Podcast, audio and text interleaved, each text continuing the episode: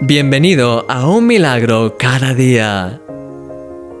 A lo largo de estos días hemos visto una serie de cualidades realmente especiales en el rey David, cualidades que nosotros mismos somos llamados a desarrollar en nuestras propias vidas.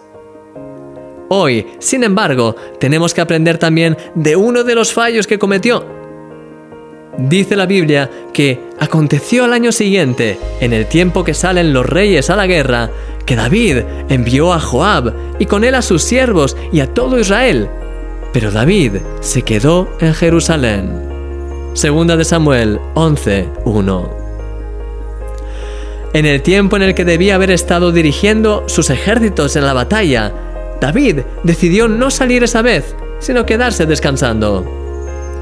Eso le llevó a estar fuera del lugar y de la actividad a la que Dios le había llamado, y como consecuencia, los problemas empezaron. Por estar donde no tenía que estar, vio lo que no tenía que haber visto, y sin casi saber cómo, cedió a la tentación, adulterando con Betsabé y tratando luego de ocultarlo. David cayó en las tinieblas más profundas, pero cuando el profeta Natán vino para hablarle de parte de Dios, se arrepintió de todo corazón.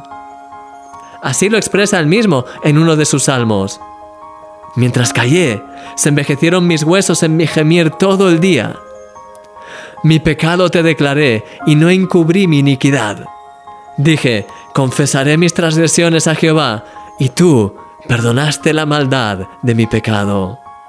Salmo 32, versículos del 3 al 5. Este es el corazón de alguien que busca a Dios sinceramente. Dios perdonó y restauró a David, y él nunca más volvió a caer en un pecado similar. Sí, cuando dejamos de hacer aquello que Dios nos llama a hacer, entramos en tierras peligrosas. La tentación, el miedo, la inseguridad, las malas decisiones, el estancamiento. Todas ellas son algunas de las consecuencias típicas que solemos experimentar cuando dejamos de avanzar y de cumplir con nuestro llamado.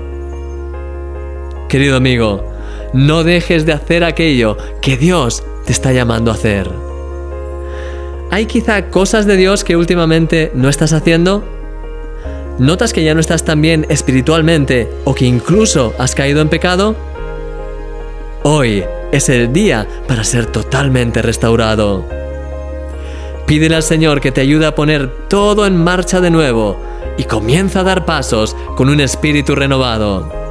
Porque no lo olvides, mi querido amigo, eres un milagro. Y yo soy tu amigo, Christian Misch.